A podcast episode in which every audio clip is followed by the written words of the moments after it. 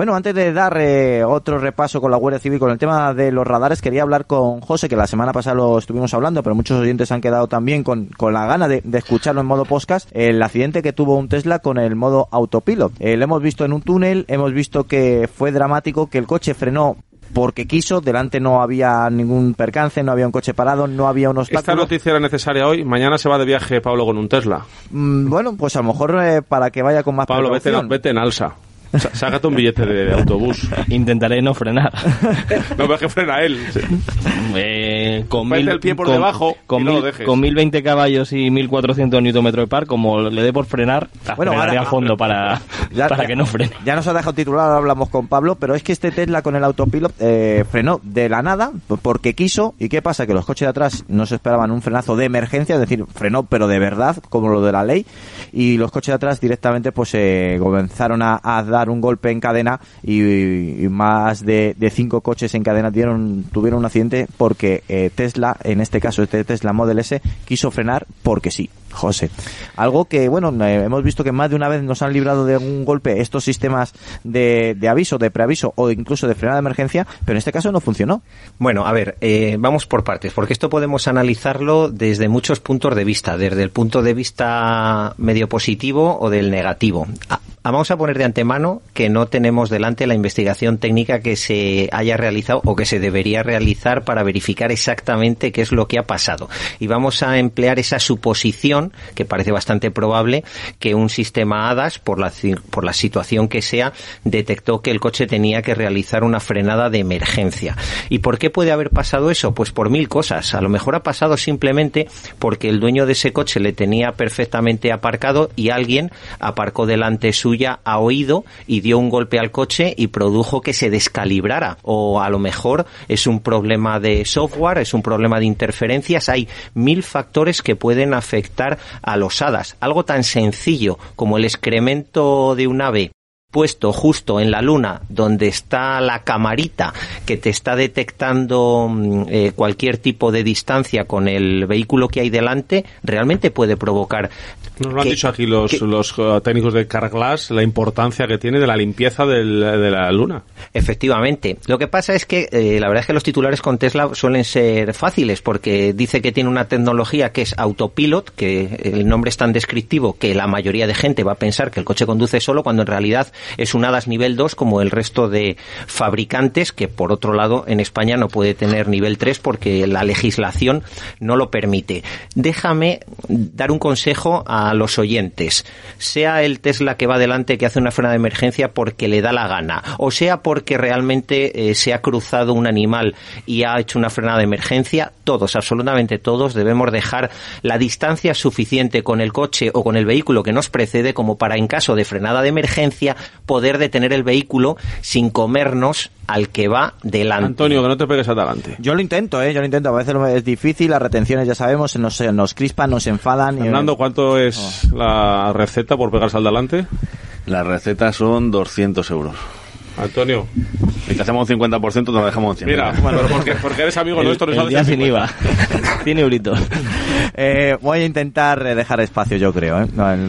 Pero por seguridad, no por la multa. Una cosa más, tenemos aquí a Pablo. Hoy ha venido con un cacharro que nos acaba de decir, un electrodoméstico con ruedas de mil caballos, y nos ha dicho que cuando haces frenadas así fuertes, que, que los frenos luego empiezan a desfallecer. Eso igual no es del todo bueno para el tema de la seguridad vial, ¿no? O, no desfallecen los frenos nunca. A ver, yo, yo soy partidario de que si un coche corre, eh, debería de ser capaz de frenar acorde a la velocidad y a la aceleración que tiene. En este caso, en el...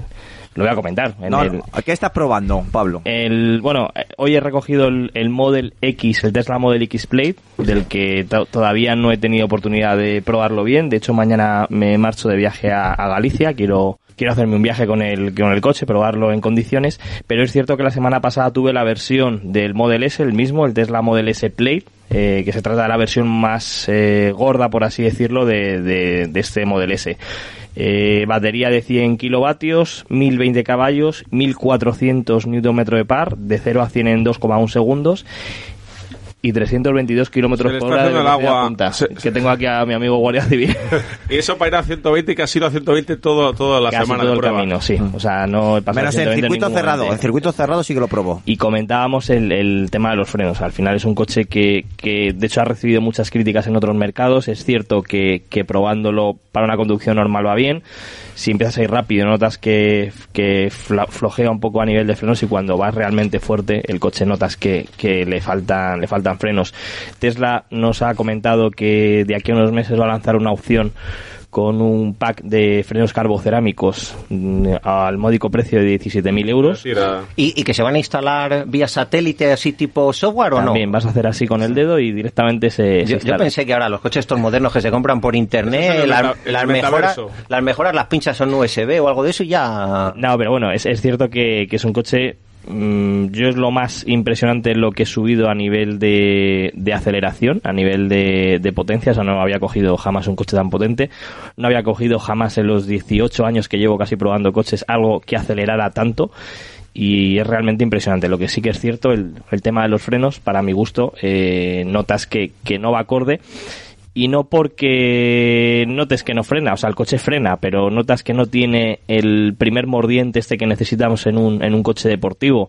Habiéndome bajado la semana anterior de un, de un Taycan Turbo S, que, que notas que en cuanto acaricias el acelerador, la pinza o las pastillas muerde literalmente el disco de freno, en este caso no notas esa mordida, no notas eh, que el coche retenga y aparte tienes la sensación, y es real, que, que en cuanto eh, dejas que el pie te pese un poquito, pues a la tercera cuarta frenada tienes que Se que fatigan. fati- se empieza a fatigar, notas que empiezas a perder un poquito de tacto con el con el pedal de freno y que necesitas se va abajo. eh, para sí. Además el coche, hombre, pues eh, evidentemente corre mucho y esto con un paquete de frenos carbocerámicos, pues posiblemente ¿Te no acuerdas no del pasará. peso? 2.200 y pico kilos. No es muy pesado para lo que es, pero es que corre corre muchísimo. O Pablo, sea, ¿Cuál es el coche en el que has montado y tú has hecho mucho circuito que más te ha sorprendido por frenada, por capacidad de frenada? Algún Porsche seguro. el Porsche 911 GT2 RS.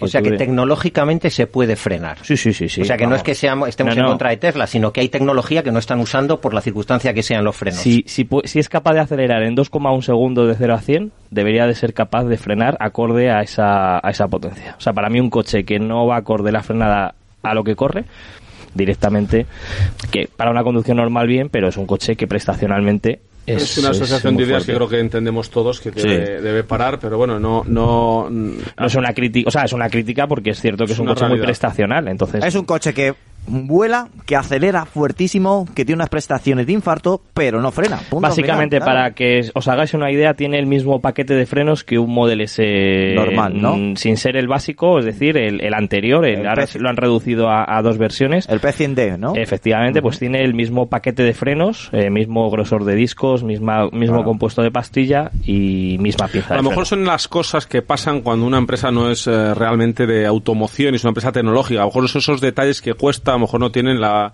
la, la- bueno, pues, eh, que cueste entenderlo, ¿no? La, la- el know-how, los probadores, la, la, bueno, pues el, el- histórico para saber que eso era de cajón, que un coche con esa potencia, pues tiene que llevar un, un paquete de frenos de, de primer Y nivel. frena, ¿eh? Pero se agotan. Se agotan como sucede con muchos coches de los que pruebo. O sea, no es el, el único coche. Hay muchos coches, coches que corren mucho, que para una conducción normal y deportiva frenan, pero cuando les exiges más de la cuenta, pues llega un momento en que se empiezan a fatigar, se empieza, empiezas a perder tacto de pedal, eh, empiezas a generar un fading en el, en el líquido, empieza el líquido a hervir, el pedal empieza a perder eh, propiedades porque el, el líquido no funciona y se te va el pedal abajo y, y te pegas el susto.